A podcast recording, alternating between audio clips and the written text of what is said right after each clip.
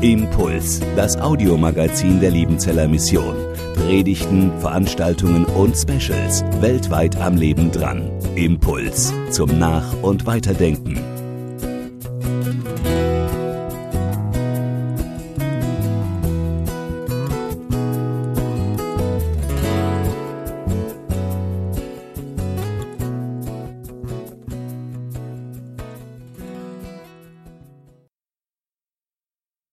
Liebe Online-Gemeinschaft, das Stichwort viral ist in aller Munde.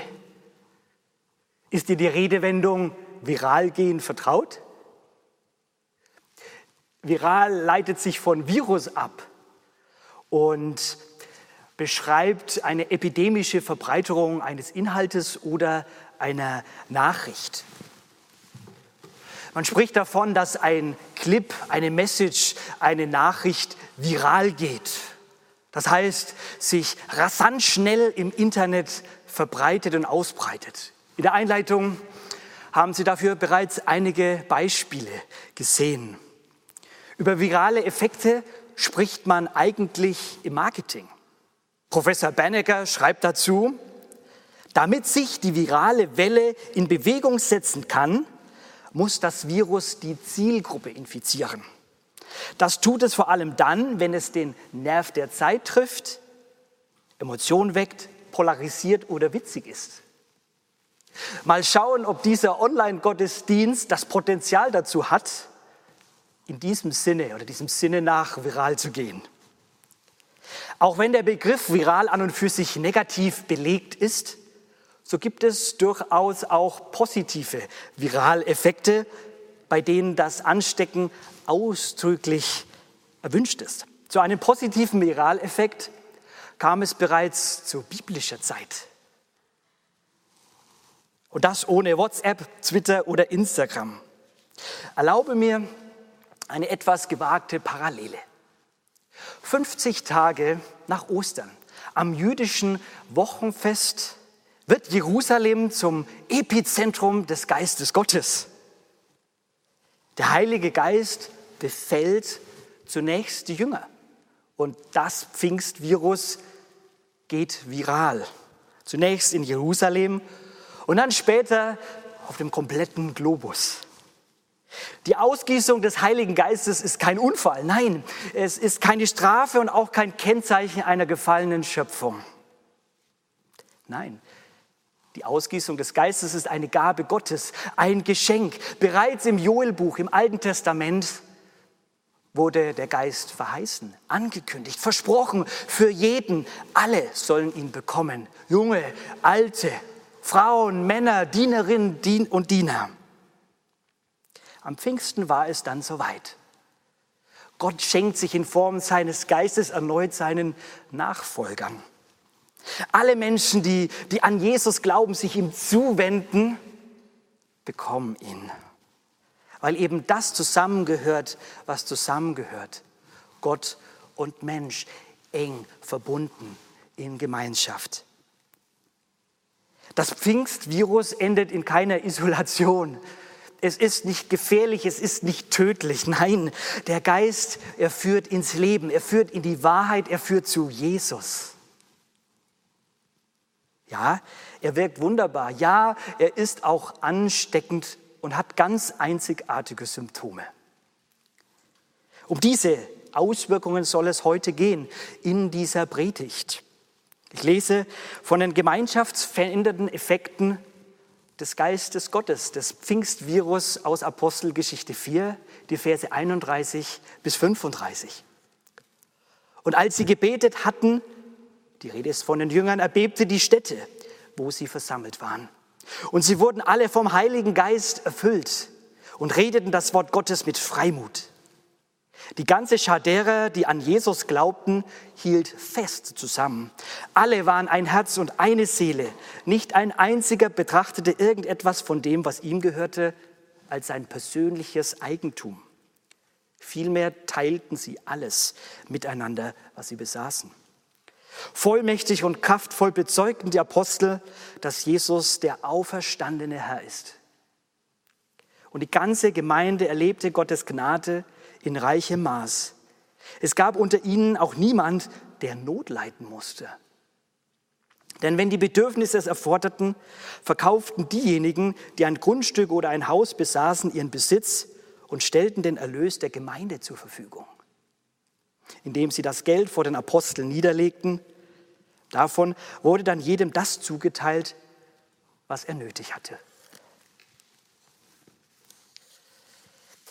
Wie eindrücklich muss diese Jerusalemer Jüngergemeinschaft damals gewesen sein. Es gibt ja allerhand Gemeinschaftsformen in diesen Tagen. Hausgemeinschaften, Gütergemeinschaften, Ordensgemeinschaften, Einsiedlergemeinschaften. Unglaublich viele. Als Christ bin ich Gemeinschaft einer GmbH, einer Gemeinschaft mit begründeter Hoffnung. Aktuell sind es die weltweiten Online- und Gebetsgemeinschaften, die mich sehr, sehr beeindrucken. Wenn wir Gemeinschaft nicht haben, wenn wir Gemeinschaft nicht erleben, dann fehlt uns etwas. Dann leiden wir daran, an Kontaktsperren, an der Isolation, wie wir sie gerade in dieser Corona-Zeit erlebt haben und noch erleben. Wir sind von Gott als Gemeinschaftswesen geschaffen, auf Gemeinschaft hin geeicht. Wir brauchen sie. Gemeinschaft ist ein Geschenk und sie ist nicht selbstverständlich. Im Predigtext geht es heute um eine noch nie dagewesene Gemeinschaftsform, eine sogenannte Heiliggeistgemeinschaft und ihre Viraleffekte. Diese Gemeinschaft ist kein Menschenwerk, sondern ein Geistgeschenk, ein Geistesgeschenk. Sie ist nicht machbar, sondern nur empfangbar. Diese Gemeinschaft ist eine geistliche Wirklichkeit. Sie ist real und sie ist mehr als eine Interessengemeinschaft, mehr als eine Zugehörigkeit zu irgendeiner Gruppe. Sie ist aber auch mehr als reine Sympathie. Mehr als eine Community von Soulmates und Buddies. Sie ist auch kein Kuschelclub. Was ist sie dann? Diese Heiliggeistgemeinschaft. Lukas, der Autor der Apostelgeschichte, beschreibt auf sehr eindrückliche Weise diese Heiliggeistgemeinschaft. Also was der Geist Gottes, dieses, das Pfingstvirus mit den Gläubigen macht, auf die er kommt.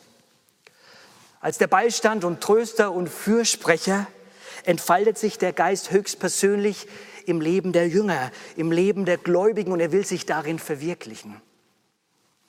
So verwandelt er die Angst der Jünger in, in Freude, Resignation in Motivation, Hoffnungslosigkeit in Ermutigung, in eine Zielstrebigkeit. Die Jünger waren nicht mehr zu halten. Und vor allem, was der Geist tut, er prägt und gestaltet das Zusammenleben der Geistträger.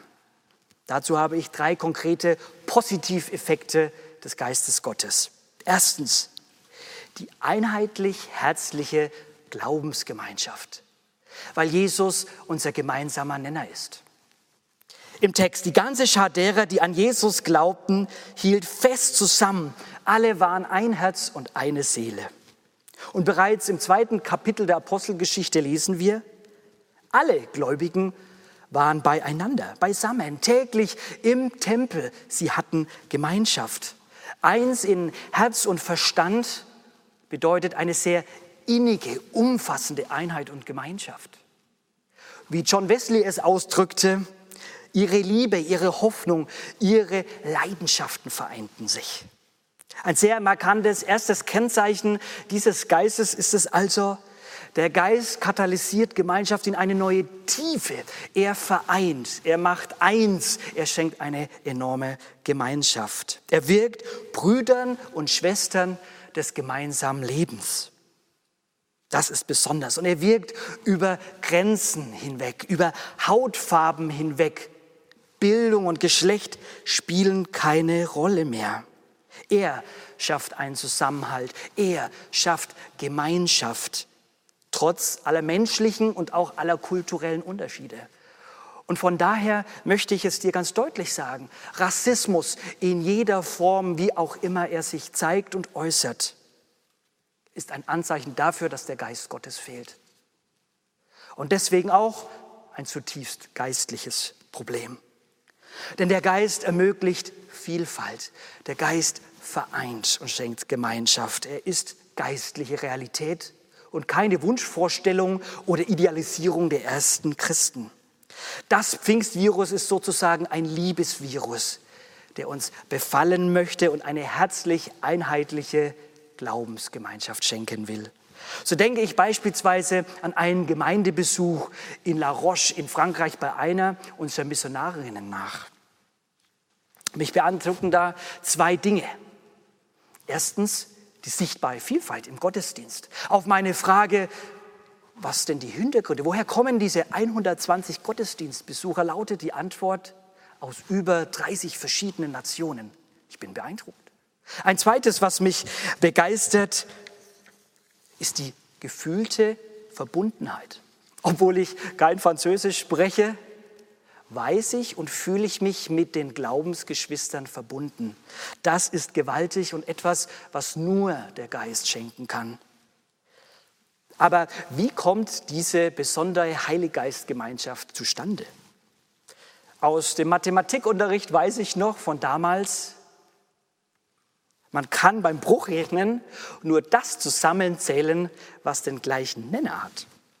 Lukas schreibt, die ganze Schar derer, die an Jesus glaubten. Es ist also der Jesus-Glaube, der uns eint und uns zu einem Herz und einer Seele werden lässt. Der gemeinsame Nenner für den Geist, um uns eins zu machen, ist das Vertrauen auf Jesus. Die Bindung an ihn, die Gemeinschaft mit ihm denn er ist unser Retter und Richter. Es ist die Bindung an unseren Herrn und Heiland, an unseren Freund und Bruder. Er, er will uns ganz nahe sein. Er sehnt sich wie kein anderer danach, mit uns Gemeinschaft zu haben. Dieser Jesus-Glaube hat seinen Platz in der Gemeinschaft. Und darum gehören Glaube und Zusammengehörigkeit, im Englisch Believing and Belonging, untrennbar zusammen. Wir brauchen einander als Glaubensgemeinschaft. Ein Blick in die nächsten Kapitel der Apostelgeschichte, aber auch in die Kirchengeschichte zeigt mir, es ist nicht alles Gold, was glänzt. Es geht nicht immer so liebevoll und einheitlich zu. Im Gegenteil, da gibt es schon auf den nächsten Seiten Probleme. Zoff bei der Essensverteilung, Teilung, getrennte Wege auf Missionsreisen. Eine Glaubensgemeinschaft, ist immer bedroht. Einheit ist gefährdet. Weil es eben die menschliche Natur gibt und eben weil es den Durcheinanderbringer, den Auseinanderbringer, den Unfriedensstifter, den Teufel gibt. Einheit muss man zwar nicht schaffen, sie ist bereits Realität, aber Einheit will bewahrt werden. Paulus schreibt im Epheserbrief dazu, setzt alles daran, setzt alles daran, um die Einheit zu bewahren, die Gottes Geist euch geschenkt hat. Sein Frieden ist das Band, das euch zusammenhält.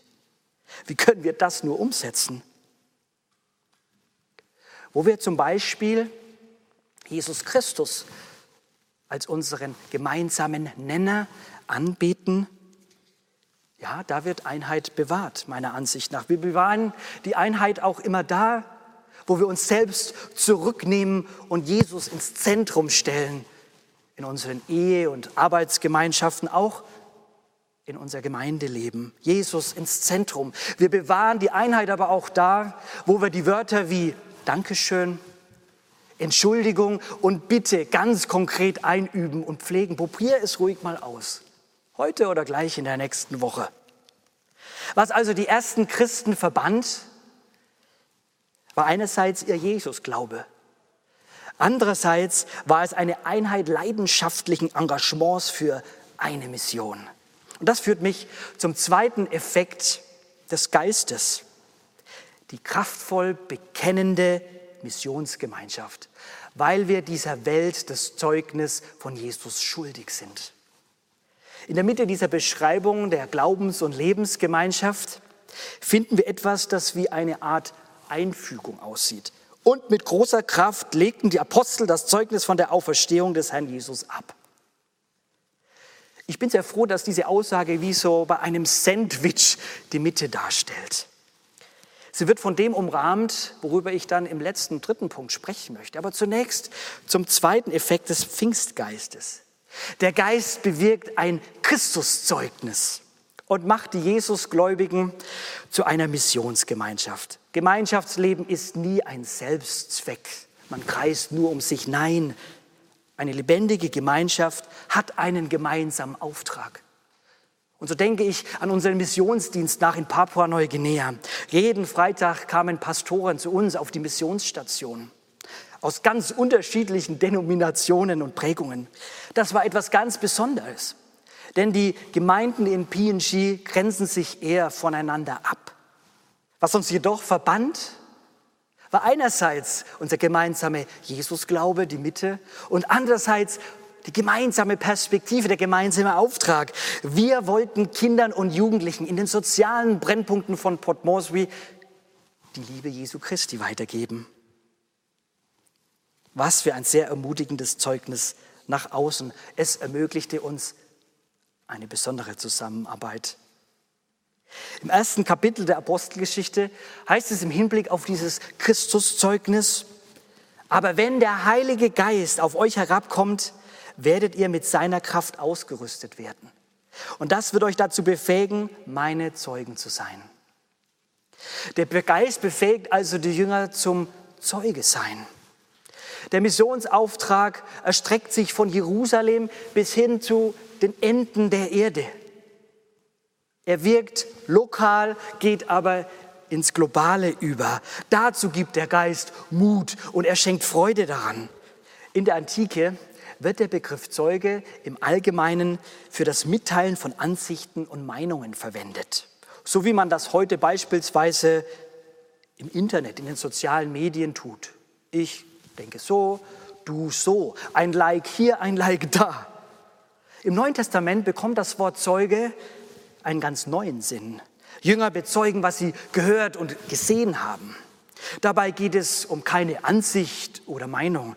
Es geht um die Tatsache, es geht um eine Wahrheit. Es geht um die leibhaftige Auferstehung von Jesus Christus. Es geht um den Fakt, dass Jesus lebt, dass er den Tod besiegt hat und dass er der ist, was er von sich hat behauptet zu sein. Auferstehung und Leben. Das konnten die Jünger nicht für sich behalten. Und Sie gingen los, sie marschierten los, sie bezeugten mit großer Kraft und mit großer Leidenschaft. Und das als, als Augenzeugen, als Tatsachenzeugen, ja, als Wahrheitszeugen, weil Jesus ihnen begegnet ist, als der Auferstandene. Für alle Jünger gehörte auch das Martyrium zum Zeugendasein dazu. Allen voran Stephanus, der als der erste Blutzeuge in die Geschichte einging. Es wird deutlich, was zum Wesen des Heiligen Geistes gehört. Er befällt zunächst unser Herz und will uns dann unseren Mund auftun. Wessen das Herz voll ist, dem geht der Mund über. Was bedeutet das Zeugensein nun für dich und für mich? Die Auferstehung von Jesus zählt für mich zu den Tatsachen, die nicht nur persönlich wahr sind, nein, sondern sie sind universell gültig und sie müssen einer ganzen Welt bekannt und präsentiert werden. Und hier, hier stehen wir vor einer gewaltigen Herausforderung. In einer pluralistischen Gesellschaft, in der Wahrheit als etwas Subjektives und Persönliches erklärt wird, ist es nicht leicht, von Jesus als dem Weg, die Wahrheit und das Leben zu sprechen. In einer Gesellschaft, die die absolute Wahrheit verleugnet, wird apologetisches und missionarisches Handeln zum Anstoß. Das Zeugnis vom lebendigen Herrn will weitergegeben werden. Das Evangelium ist uns anvertraut, dass wir es nicht hinter dem Busch halten, sondern weitersagen, erklären, verkündigen, proklamieren. Natürlich nicht überheblich von oben herab, nicht lieblos, nicht kompliziert. Vielmehr taktvoll, klar, einfach, relevant, aber auch kreativ und durchaus persönlich. durch unser Leben hindurch. Weil das stimmt, was der kürzlich verstorbene Apologet und Autor Ravi Zacharias auf den Punkt bringt. Die Menschen von heute hören mit ihren Augen und sie denken mit ihren Gefühlen. Und sie müssen das Evangelium durch das Leben der Gläubigen vermittelt bekommen. Dazu im dritten Punkt gleich mehr. Aber Fakt ist, wir sind einer heil- und gottlosen Welt. Wir sind einer vom Leiden und Tod gekennzeichneten Welt. Die Botschaft, das Evangelium, das Zeugnis unseres Herrn schuldig. Das brennt dem Geist unter den Nägeln. Dazu will er uns befähigen. Und das ist der Grund, warum wir auch als Liebenzeller Missionare, unsere Missionare vor allem als Verkündiger, als Botschafter, als Zeugen der Auferstehung Jesu in die große weite Welt hinaussenden. Mit Gottes Geist in deinem Leben zählst auch du zu den Zeugen von Jesus. Dafür braucht es keine Ausbildung, dafür braucht es lediglich etwas Mut. Merke dabei, oft ist gerade das Fragment, das einer begriffen hat und weitererzählt, viel wirksamer als alles, was wir richtig sagen und verbreiten möchten. Ja, das Zeugnis geben ist nicht leicht, ich gebe es zu. Und auch ich versäume viele Möglichkeiten, meinen Herrn Jesus zu bezeugen. Aber ich will Gott darum bitten, dass er dir und mir dabei hilft, durch seinen Geist Zeuge, Zeugin zu sein. Der Geist will es schenken. Neben dieser Glaubens- und Missionsgemeinschaft will der Geist noch ein drittes und letztes bewirken. Das ist das weitere und letzte Kennzeichen des Pfingstvirus. Die selbstlos teilende Hilfsgemeinschaft, weil soziales Engagement dem Wesen Gottes entspringt. Im Text nicht ein einziger betrachtete irgendetwas von dem, was ihm gehörte, als sein persönliches Eigentum. Vielmehr teilten sie alles miteinander, was sie besaßen. Es gab unter ihnen auch niemand, der Not leiden musste. Denn wenn die Bedürfnisse es erforderten, verkauften diejenigen, die ein Grundstück oder ein Haus besaßen, ihren Besitz und stellten den Erlös der Gemeinde zur Verfügung. Die ersten Christen zeigen uns also, dass Wort und Tat, das Zeugnis und Dienst, Evangelisation und soziale Aktion untrennbar zusammengehören, wie die zwei Seiten einer Medaille. Sie werden zwar gerne gegeneinander ausgespielt, aber die Fülle des Geistes drückt sich eben nicht nur im Zeugnis, im Wort aus, sondern auch in der konkreten Tat. Und das ist der dritte Effekt des Geistes. Er bewirkt eine opferbereite Großzügigkeit und eine selbstlose Hilfsbereitschaft.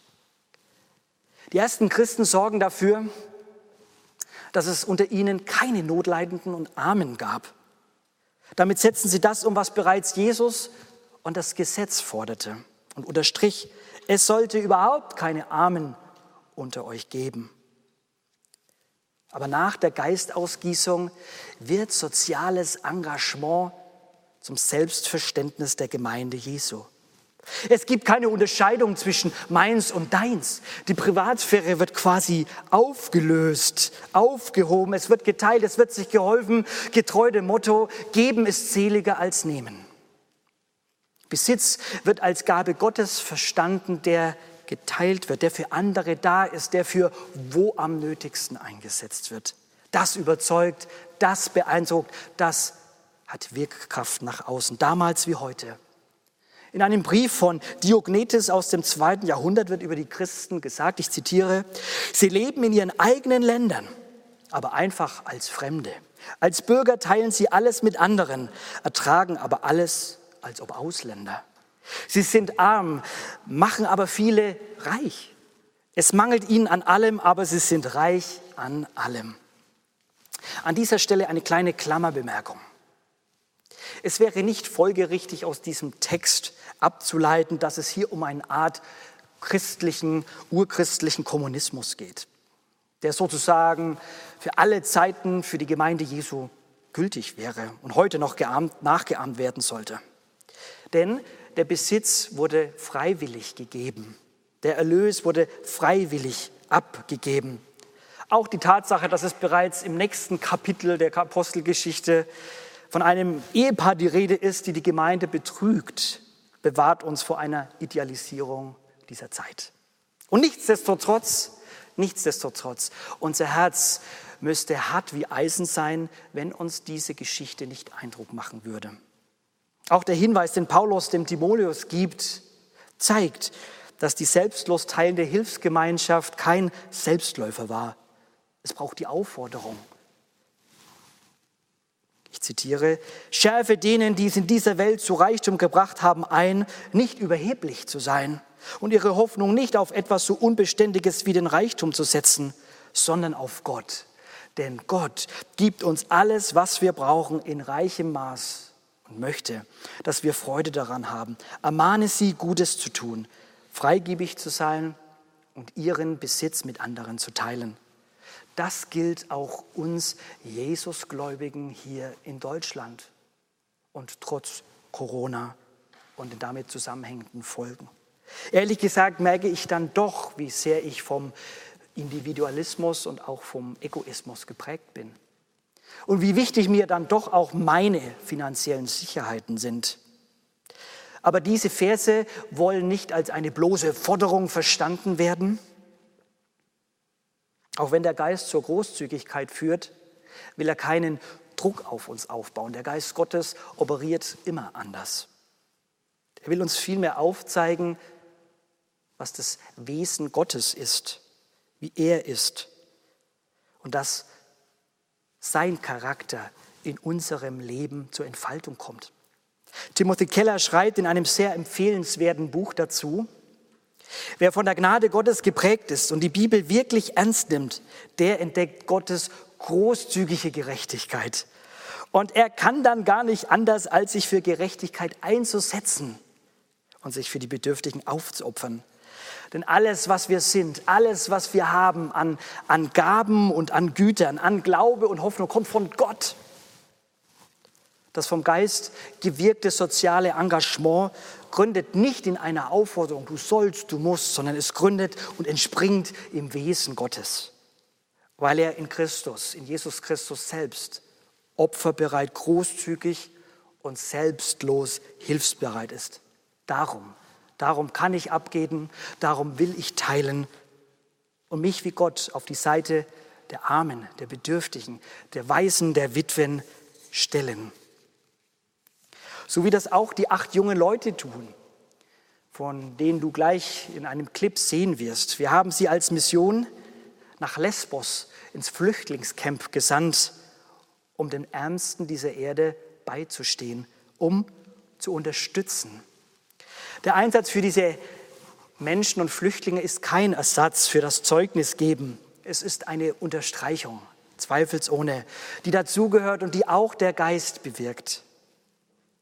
Deshalb möchten wir auch in unserer weltweiten Arbeit bei der Liebenzeller Mission einen Schwerpunkt eben nicht nur auf der Evangeliumsverkündigung setzen, sondern auch auf die gemeindenahe Sozialarbeit.